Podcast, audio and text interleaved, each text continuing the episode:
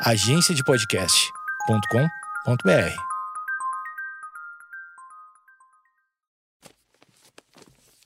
papierpodcast.com.br. Olá, tudo bem? Segunda temporada aqui, presente. Olá, tô falando palavras em ordens desconexas, é, mas esse é o Projeto Mendas, o meu podcast. Eu sou Eduardo Mendonça, o apresentador. E eu queria dizer que o episódio de hoje vai começar com, comigo dizendo que eu ganhei um ônibus. Sim, eu ganhei um ônibus. Quem de vocês tem um ônibus? Ah, só se você for um sertanejo que estiver me ouvindo aí, talvez o Luan Santana, né? Não acho que o Luan Santana já tem até jato, né? Não, se você for de um conjunto musical, musical JM, o musical, o conjunto Impacto, né? Uh, os jovens, como é que é o nome que tinha também? É, tem vários, né? Esses conjuntos aí tem ônibus. Se é, eu não sei se é comprado, se eles alugam, o que, que é que se faz para ter um ônibus, mas eu ganhei um ônibus. Então agora, o que, que eu vou fazer, né? E ganhei um ônibus do podcast. Um ônibus é, todo plotado com meu rosto lá grandão e escrito Projeto Mendas, Projeto Mendas.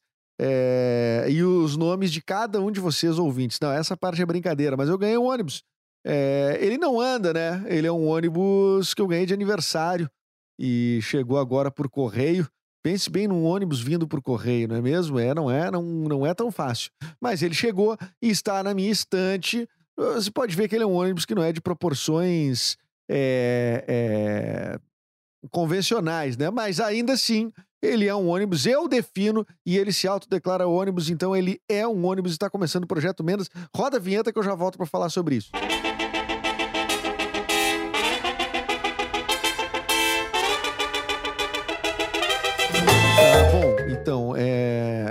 nunca achei que fosse ganhar um ônibus, fiquei muito feliz, né? É, apesar do tamanho do ônibus, ele.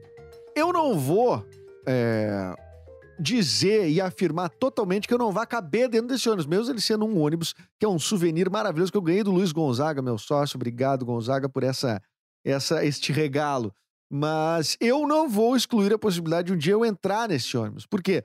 Porque a ciência nos mostra em Hollywood que várias coisas são possíveis e a ciência e Hollywood só mostra que a vida, uh, como a vida é, né? A vida é assim, não, não, vai me dizer que alguma daquelas ficções ali, ninguém, ninguém passou pela cabeça de um dia tu encolher que nem o Rick Moranis em, em uh, Querido Encolher as Crianças, né? E daí as crianças, a família toda ficou pequenininha e tal, e, e, os, e os bichos ficaram gigantes, aquelas formigas gigantes, aquilo era sensacional. Então se eu ficar daquele tamanho, eu vou conseguir entrar nesse ônibus que está na minha estante. Dirigir ele já é uma outra história. Mas é, o fato é que eu, é, eu, eu conto com essa possibilidade. Tem a possibilidade do próprio ônibus crescer também. Eu não me lembro em qual filme que, que as coisas crescem. Ah, mas, por exemplo, tem aquele filme do, do Adam Sandler, que eu não sei se fica entre os filmes ruins ou bons, que é o Pixel. Pixel é o nome? Pode ser Pixel? É, que, enfim, que ele tem uma guerra com os games e tal, com os pixels e, tal. E é uma guerra bem, bem tensa, os, os, jogos ficam gigantescos. Então eu imagino que o meu, o meu ônibus um dia possa ficar gigantesco. Aliás, sempre gostei dessas, de, de, dessa, entre as realidades possíveis, né? E, e é possível, não vem me dizer que não é, né? Então, eh, alguém na ciência aí vai ter que descobrir uma forma da gente aumentar ou diminuir de tamanho. Eu acho muito legal essa ideia uh, nos filmes e tudo mais, porque te muda a perspectiva sobre o mundo, né? Muda a perspectiva. Sobre... Mas acho mais legal encolher do que ficar gigante. Será que isso tem algum fundo psicanalítico que eu deveria avaliar? Prefiro encolher do que ficar gigante. Porque encolher, eu gostava muito da ideia de me esconder, de ninguém tá vendo. Uh, tanto é que eu simpatizei muito com o filme do Homem-Formiga, por exemplo, né? Que é um super-herói que, além de ser um, um, um ator que eu, que eu gosto muito, que é o Paul Rudd, né, que faz. É, eu também gostei da ideia de que ele diminui. Ele fica bem poderoso, mas e, e, e bem naniquinho, assim, bem pequenininho. É, no Chapolin tinha as pílulas de. Como é chama? As pílulas nanicolina, né? Era sensacional. Aliás, nos episódios do Chapolin, naqueles que ele ficava miniatura, é que eu, é que eu, eu desenvolvi um. Não é, não é trauma, mas é um, me, um medo que eu tinha de um, de um dos episódios do Chapolin que eu não podia ver de jeito nenhum, que era o dos, uh, dos fantoches, sabe? Dos bonecos. dos bonecos que meio que ga- ganhavam vida, assim e tal. E eu lembro que o Chapolin ficava pequenininho, aqueles bonecos eram muito feios. Aliás, por que, que faziam bonecos tão feios? Existia uma. eh, Não, não é legal, não é amigável. Foi até bom nesse sentido a indústria eh, eh, ter, ter observado que precisava ter uma interface mais amigável, né? Precisava ter um rostinho mais legal para que a gente não se apavorasse, que tem certos bonecos e bonecas, como o Fofão, por exemplo. O Fofão é horrível, né? O Fofão é horrível, né? Ele tem duas bochechas que parecem um, um saco. Então, ele. aquilo ali é, é, era. é, tudo bem, não. não, não, não, é, não- ele, ele em si não era para ser tão assustador, mas ele, ele era uma- um rosto caído, assim, né? E a gente. Eh, Eu, quando criança, achava meio assustador. Depois, na carreta Furacão, revi meus conceitos, né? Inclusive, para quem fica reclamando de máscara aí, que não pode não tá conseguindo andar de máscara, observe a carreta Furacão, o que, que eles fazem de máscara. E não é máscara, é tudo, né? É completo. A carreira Furacão é a carreira Furacão. A carreta Furacão é um dos maiores eh, fenômenos, para mim, né? Da, da cultura brasileira, e eu espero que seja brasileira. Eu acho Carreta Furacão espetacular. Os ca- as pessoas dançando, aliás, dançando muito bem, diga-se de passagem, com, com, a, com a cabeça do fofão, né? Que agora tu vê, vê como é a importância da Carreta Furacão na, a- a- na vida do brasileiro. A Carreta Furacão conseguiu, conseguiu é, é, é, tirar a ideia da minha cabeça de que o fofão era uma era um ser assustador. Não era assustador. O fofão era, tu vê. É, se, se o fofão dançasse daquele jeito, eu não teria medo dele. Do Bozo eu nunca tive medo, mas nunca tive simpatia também. Eu, para mim, o Bozo era que nem o Bozo do, do Hermes Renato, né? O palhaço gozo, né? Que é, a, a sátira e o, e o, e o, e o verdadeiro, para mim, era meio semelhante, sim, né? Eu sempre achei. Não, não tinha grande simpatia, eu não sei, talvez a figura do palhaço. Depois eu até fiz curso de, de, de clown, e tudo mais, a figura do palhaço não era tão. ah, não me chamava tanto atenção, assim, ah, quando eu era criança. Olha como eu desvio os assuntos, né? Esse dia eu tava pensando, será que eu tenho algum problema de eu desviar, que eu desvio tantos assuntos? Porque eu imagino na cabeça da pessoa que tá me ouvindo agora que se ela não desistiu agora, ela deve estar. talvez seja bom até. Eu sou. Eu, é, até pegar um papel e anotar, né? O que eu as temáticas. Ó, ele tá falando disso, disso, disso, disso, disso, é pra tu entender a lógica das coisas e tentar ver um sentido. É que nem uma amiga minha que assistia Game of Thrones, e eu, não, eu nunca assisti Game of Thrones. É, tenho este, essa falha na minha vida. Mas já fui nas locações Game of Thrones, de passagem, já contei isso aqui, mas nunca vi Game of Thrones. E tinha uma amiga minha que assistia com, é, com um livro do lado, que tem um livro, né, do Game of Thrones, e um caderno, pra ir anotando as coisas, porque ela não, não. Senão ela disse que não tinha como entender Game of Thrones. Eu pensei, nossa, que legal, né? um- Uma, uma, uma série que já te propõe um tema de casa, né? Um- um- uma, uma coisa didática, né? Uma coisa que te propõe, né? Te propõe escrever, te propõe raciocinar, ler, tudo mais. Aliás, raciocinar tem que raciocinar sempre, mas eu digo raciocinar além do, do, do normal, né? Eu, eu, tenho, eu tenho uma dificuldade com memória. Tenho uma dificuldade com memória, é, é, é, principalmente de filmes, livros, é, às vezes nomes de pessoas, como por exemplo, o meu filho, como é, qual é teu nome mesmo, filho? Benício. Isso, Benício, o nome do meu filho, viu? É, é, tu- tudo essas coisas que vão passando pela, pela, pela cabeça, assim, a gente acaba é, vendo que a gente tem uma memória razoável para umas coisas e para outras nem tanto. Então, eu, por exemplo, números de, de telefone, vou dizer meu número de telefone de infância. Pode ligar agora, porque tem só seis dígitos. Então, o meu número, o número da minha casa na infância, eu sei de cor até hoje, e é, é 334 4305. Era só isso, era o número da, da, da- minha casa. Lembro até hoje, lembro do número da minha avó, eu lembro do número de colegas de colégio, e eu, talvez, as minhas últimas eh, últimos relacionamentos, por exemplo, não sei nenhum telefone de cor. Nenhum telefone. Eu sempre fui bom nisso, eu me orgulhava, inclusive, de saber telefones de cor, telefones de cor e salteado, porque isso, numa emergência, é muito bom, né? De saber alguns números. Mas a agenda telefônica prejudicou que eu lembrasse das coisas. Agora, o que que prejudicou para eu não lembrar da- das porra dos filmes, entendeu? E dos livros também, porque eu li vários livros. E aí, esses dias a gente estava conversando no programa Cafezinho, sobre a. que é o programa que eu faço diariamente na Rádio Mix. E a gente estava falando sobre Shakespeare e Romeu e Julieta. Romeu e Julieta, o Mr. P, que já esteve aqui no, no podcast recentemente, uh, perguntou que ele disse que ele não lembrava, ele não sabia qual é era a história do, do Romeu e Julieta. E aí eu fui tentar explicar e eu disse: não, o Romeu e Julieta eram dois adolescentes, né? Porque eles eram adolescentes, uh, de famílias é, rivais. Um era Montec, outro é Capuleto, e aí o, eles não podiam celebrar esse amor. Mas eu não lembro mais nada além disso. Nada. E eu li esse livro. E eu li esse livro e vi um filme também, algum, um, um filme só. Eu não vi o, o, o, os mais clássicos, mas eu vi pelo menos o, aquele que tem o, o. É o Leonardo DiCaprio que tem, que, que é meio moderno, assim, eles têm umas armas de fogo, assim e tal. É, é, é meio uma leitura poética, assim, meio, meio diferente. Mas pra ver, eu não lembro. Eu não lembro. Eu só lembro, assim, tipo. Tá, registrei isso. Será que eu tenho. Será que a gente tem um recurso na cabeça, por exemplo, que ele diz assim, ele armazena o que, o que é necessário só? E, bom, isso aqui é o necessário para tu te defender numa roda de conversa onde tem pessoas que aficionadas por literatura, tu precisa saber disso.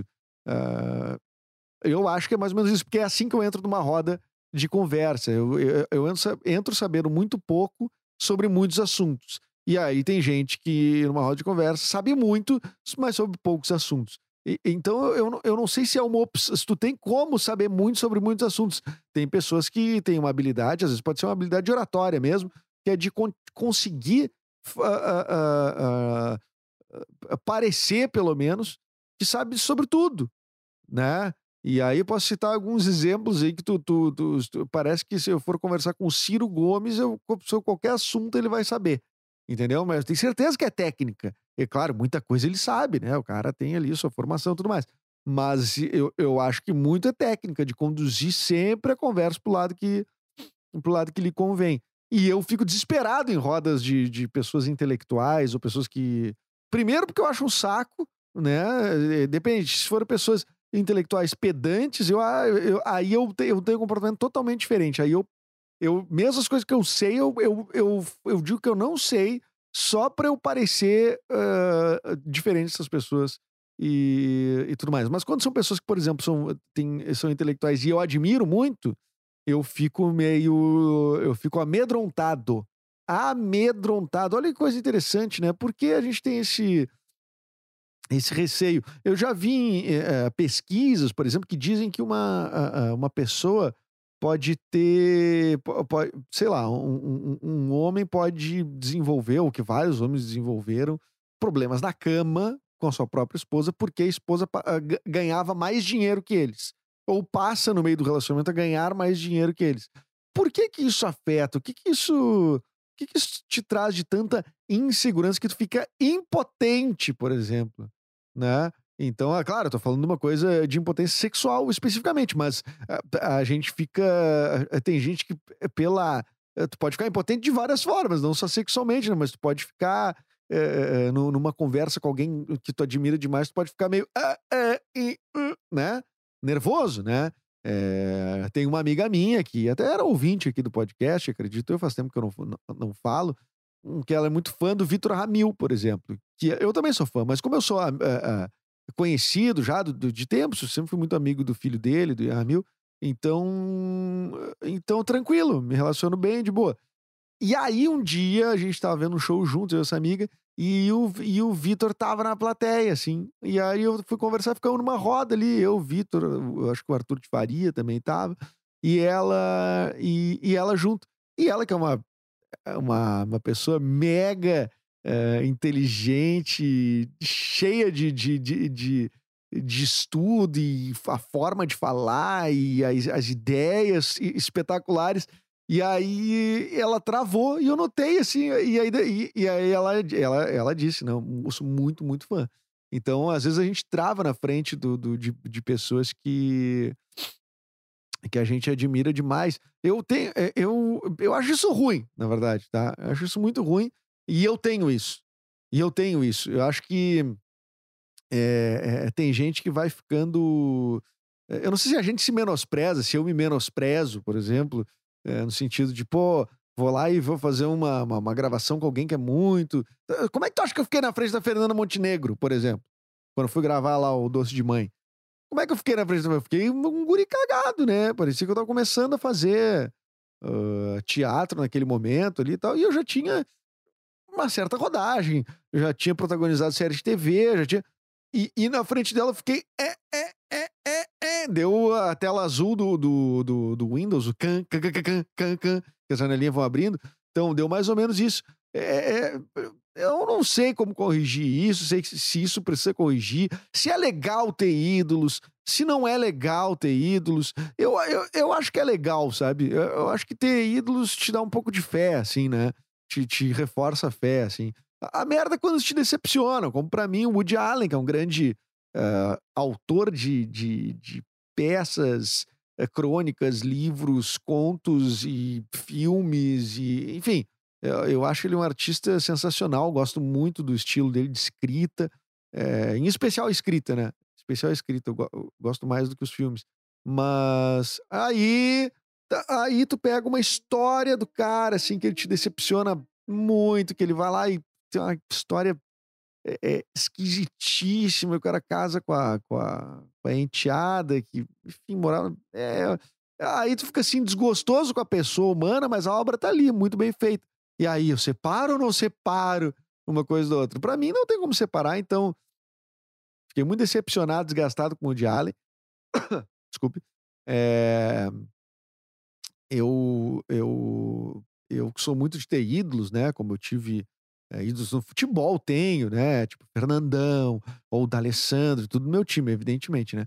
E, e eh, mas, na, na, na, mas também tenho tenho ídolos assim que, que, que, que, que tipo Paul McCartney. Como é que eu é, falar na frente do Paul McCartney? Eu ia, eu, eu ia, eu ia fingir um desmaio. Eu acho que ia ser o que eu ia fazer.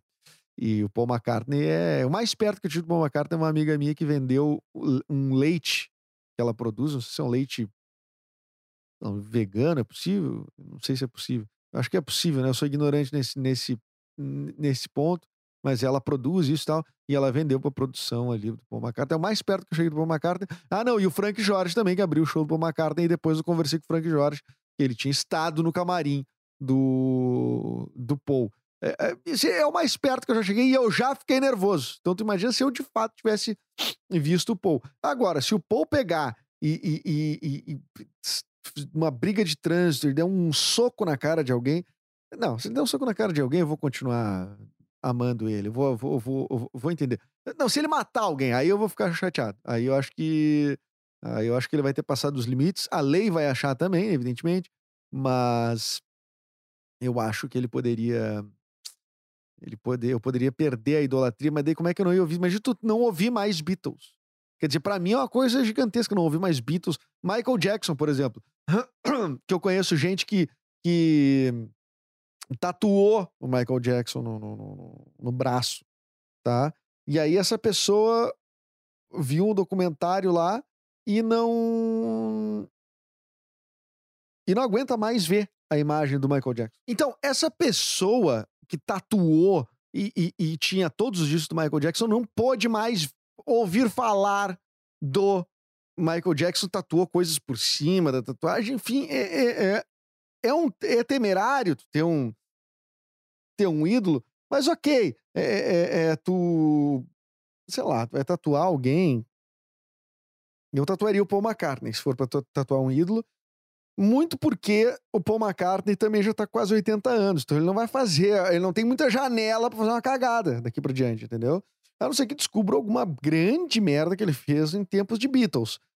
Mas o Paul McCartney com, uh, com 20 anos eu não tatuaria mesmo sendo o mesmo gênio. É, eu acho que tem que ter critério para tatuar. Agora, a pessoa que tatua o nome da outra pessoa, eu acho que, em primeiro lugar, né? Eu, eu já. Tatuar texto, eu sei que tem muita gente que tatua, né? Letras e poemas e textos e tudo mais. Eu, eu não acho, para mim, a coisa mais interessante, sabe? Principalmente quando se trata de textos que são filosofias, né? Porque, por exemplo, é, é, é, se tu muda de ideia, né? Tu te torna. Tu tatua Tu te tornas eternamente responsável por aquilo que cativas. E aí. e depois de um tempo tu passa a refletir, tu diz, não, pera só um pouquinho, talvez isso não, não faça sentido. Na verdade, talvez eu não concorde com isso. E aí, o que que tu vai tatuar por cima? Tu vai ter que fazer outra tatuagem, né? Então, acho que tatuar é uma coisa muito. Eu não tenho nenhuma tatuagem, tem gente que é viciado, que, que, que, é, que se liberou e, e, e tatua um monte. Eu uso a desculpa da minha profissão, mas a verdade é que eu, como ator, eu poderia ter uma tatuagem pequena, por exemplo, e maquiar a minha tatuagem. Eu gravei um filme com a Cleo Pires que ela. Uh, que é um filme, uh, sei lá, que a personagem não teria tatuagem em, sei lá, em 61, por exemplo, que é quando se passa o filme, que é o Legalidade. Hum, e tem cenas dela e tal, ali, de um romance que tem. Uh, e ela tem muitas tatuagens e mesmo assim conseguiram fazer o filme, né? Com maquiagem e tudo mais. Então, quer dizer, seria possível para mim. Seria. Mas eu já uso como desculpa para não uh, para não precisar, né? Para não precisar fazer, para não precisar não, mas é para não eu não tenho certeza. Eu mudo muito o tempo todo, não enfim, a única coisa que eu sei que eu não vou mudar na minha vida é duas coisas, né? O amor pelo meu filho, esse menino que falou o nome agora há pouco, como é que é? Benício, né? Benício o nome. Vê que, eu, que eu, eu, a minha memória ela não é muito boa. Brincadeira, é óbvio que eu encenei. Eu encenei com uma criança de seis anos. Olha, vocês não estão impressionados, tem que estar impressionado mesmo. E também o meu, a outra coisa que eu sei que eu, até ao fim da vida eu vou ser colorado. Então, eu quero torcer pro Internacional. Eu acho que só se o Inter. Uh, só se o Inter matar uma pessoa. É, não, então, é, não, vou continuar, eu serei colorado para sempre. Então, essas coisas aí que não. É, que, eu, que eu fico pensando que talvez a efemeridade. Efemeridade, efemeridade. Toma essa palavra, toma. Quando é que vocês ouviram efemeridade sem saber se ela existe? Mas a efemeridade das coisas, né, pode me fazer pensar que eu me arrependa facilmente de uma tatuagem. Entendeu? Entendeu? Então é. Eu, eu queria bons motivos. Aliás, se você tem bons motivos, me manda lá no arroba. Bons motivos para fazer uma tatuagem. Claro que eu já tenho um bom motivo com meu filho, né? Que já que nasceu uh, em 2014. Eu tô desde 2014 eh, pensando qual é o desenho que eu vou fazer. Eh, mas, eu, mas seria a minha primeira tatuagem. E isso é uma outra obrigação que eu me sinto. Que é, se eu for fazer uma tatuagem, a minha primeira vai ter que ser uma homenagem ao meu filho, né? Porque senão eu vou me sentir muito mal. Aí eu falo, porra, né? Usei o meu, o meu, o meu voucher para fazer uma tatuagem e, e, e, não fiz nessa temática. Não, tem que fazer em homenagem. Pensei em botar um relógio com horário, enfim, mas eu não tenho muita criatividade. Se você é tatuador aí ou tatuadora, me manda umas ideias aí. Se você for de Porto Alegre, quem sabe eu faço com você, não é mesmo? Então, arroba Edu Mendes sou eu no Instagram. Estou também. Ah, aliás, uma, uma, entrevista muito legal que eu dei no podcast Apocalipsters. Escutem o podcast Apocalipsters, que é uma galera massa de vários lugares do Brasil. Eles fazem esse, esse podcast sobre, sobre séries e, eh, e filmes e conteúdos que eles gostam. E eles gostam em comum, eles fazem umas watch party, assim, né, para assistir as coisas me, me convidaram para ser entrevistado para falar sobre a série Necrópolis, que está na Netflix, como todo mundo bem sabe, que eu já falei aqui 6 milhões de vezes que eu faço a série, o personagem Peterson, e eu dei uma entrevista mais uma vez, peço desculpa por, eh, por eu ter falado 80% do tempo e as outras sete pessoas uh, não aguentarem mais, porque eu, eu falo, né? Eu fico falando muito tempo. Mas eu falei muito do processo, falei de bastidores, falei de como foi viver o sonho de fazer uma série entre amigos, não é mesmo? E está no ar e tá tudo certo. E eu vou. Então, vou pegar meu ônibus ali, vou abastecer. E você. A próxima entrevista, próximo episódio, teoricamente é o Arthur de Faria, que eu vou gravar amanhã, tá? Hoje eu tô gravando dia 7 do 9, 8 do 9 eu vou gravar com o Arthur de Faria. Se ele no dia 10 do 10, no episódio do dia 10 do 10, ele não estiver. 10 do 10 não, 10 do 9, não estiver aqui, 10 de setembro, é porque alguma coisa falhou no nosso combinado. Mas a princípio é para ele, tá? Eu espero você, espero a sua assinatura neste podcast. E, ah, estamos chegando no final da, da segunda temporada. Gente, que coisa interessante. A primeira. Ah, vou, vou falar mais um pouquinho. A primeira temporada é, desse podcast fiz 100 episódios diariamente. Deu quase. Deu quatro meses e alguma coisa de podcast. E eh, gravando direto. E a segunda temporada também deu quatro meses e pouco, e aí eu descobri que talvez seja o meu tempo de, de, me, de me sentir, como é que é? Não é desgastado, mas cansado mesmo. Que eu gravei, uh, uh, uh, eu fiquei os quatro meses e pouco, eh, acho que quatro meses e pouco foi o tempo de eu, eu disse, ah, preciso respirar, preciso dar um tempo. E agora, esses quatro meses e pouco, eu pensei, ah, preciso também dar um, uh, dar um tempo, mas deu mais ou menos o mesmo tempo. É curioso isso para mim. Então, possivelmente, não garantido, mas possivelmente, vou dar uma pausa aí no episódio 40, 41, 42, enfim. É, é que se eu for. Eu disse, eu vou até os 50 fechar redondo. Só que para ir até os 50, são mais cinco semanas, né? Isso é mais um mês e tanto. Então, eu acho que já tá na hora de dar uma pausinha no podcast, mas ainda vai ter mais episódio depois desse. Se você está ouvindo depois, já tem o um episódio no ar. Pelo menos mais uh, uh, uma ou duas entrevistas que a gente vai ter aqui. E eu vou ficar um tempo fazendo outro podcast chamado Saúde, Bem-Estar e Zumbis, que entra dia 14 de setembro no ar. Tá ouvindo já depois do 14 de setembro, ele já está no ar. Um podcast uh, com dois caras, o Rafael Pimenta e o Eric Clapton e é num mundo apocalíptico onde zumbis invadiram a Terra.